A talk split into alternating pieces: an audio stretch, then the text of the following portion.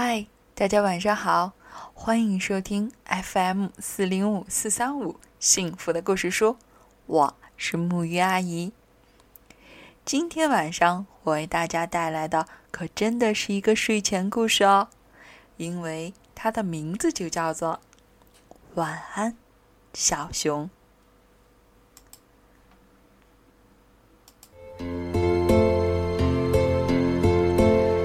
睡觉的时间到了，小熊脱下苹果裤，换上了小星星睡裤。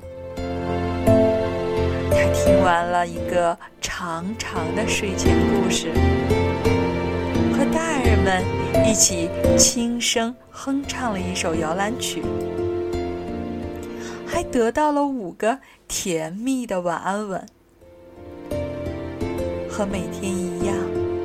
小熊睡前会有一点口渴，要从蓝色水杯里喝一小口水，然后他要穿上红色的小睡袜。以前他就忘记过。小熊盼着有个暖烘烘的被窝，因为被子里面总是太冷了。然后，然后呢？才同意把房间里的灯关上。现在一切都安静下来了，可小熊一点儿也不困。小熊睡不着时，就会悄悄地从床上爬起来，在窗前搭一个小楼梯。他踩着楼梯爬到窗台上，向外望去。月亮像一个又大又圆的灯笼挂在空中，柔和的月光照着草地、房子、树木、河流，照着整个世界。外面渐渐的凉了下来，小鸭子还在河中嬉戏。时不时传来的蛙叫声划破了宁静的夜。码头边挂着的小背心儿在夜风中飘动着。小熊下午玩海盗游戏的时候，用小背心来做船帆，而那个鞋盒就是藏宝箱。隔壁住着玫瑰奶奶，她在花园里忙碌了一整天，翻土、除草、播种、浇水。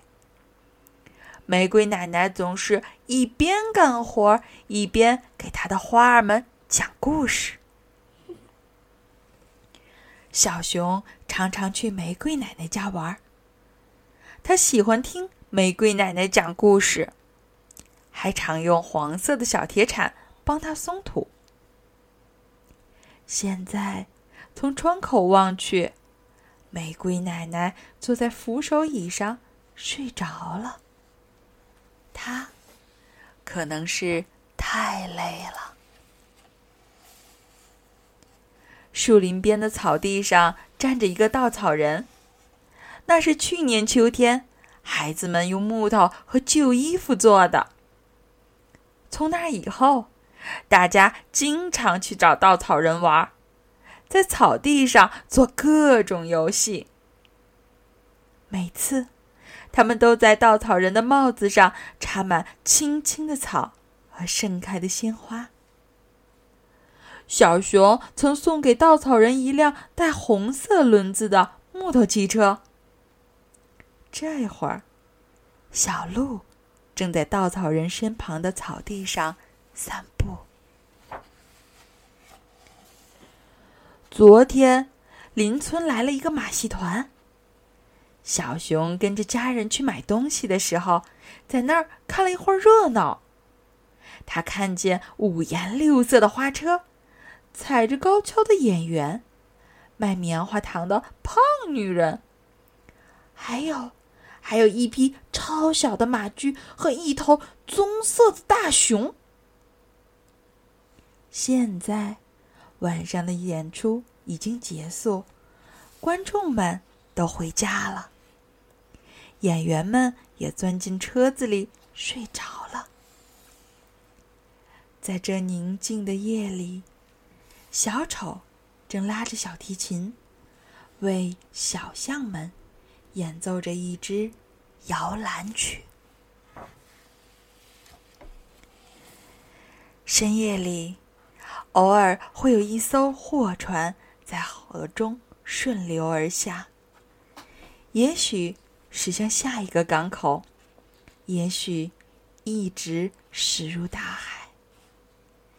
小熊看着船上忽明忽暗的灯光，静静的听着发动机低沉的嗡鸣。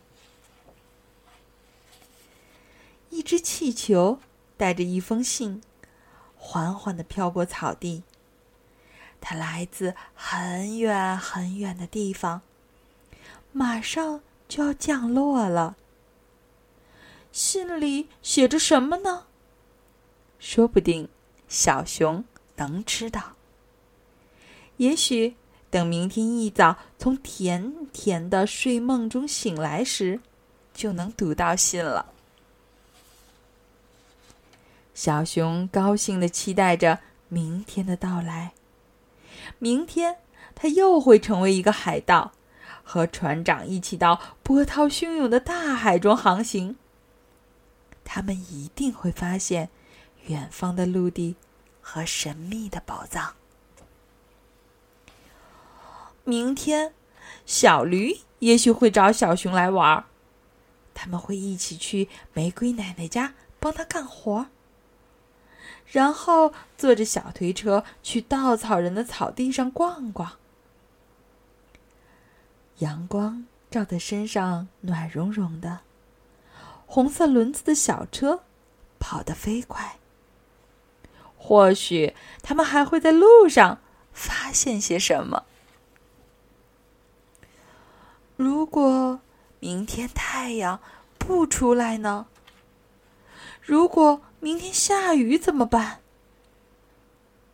那小熊就飞快的跑到谷仓里，爬上屋顶的小阁楼。那儿是他的秘密小屋，藏着许多收集来的宝贝。其中有一只陶笛，小熊会用它吹奏出美妙的曲子。坐在温暖干燥的地方看雨。多舒服啊！要是再来些好吃的，就更棒了。雨声淅淅沥沥，新鲜的空气沁人心脾。小熊兴奋的期待着明天的到来，可窗外依旧是浓浓的夜色。小熊。闭上了眼睛，不知从什么地方传来了轻柔的音乐声。小熊猜想，那是月光音乐家在静谧的夜色中漫步，演奏着他们的乐章，献给月亮，献给孩子们，也献给小熊。月亮整晚的挂在天上，照着草地、房子、树木、河流，照着整个世界。它也透过窗子，照在了小熊的身上。小熊向月亮道了声晚安，送他一个甜蜜的吻。然后呢，就进入了梦乡。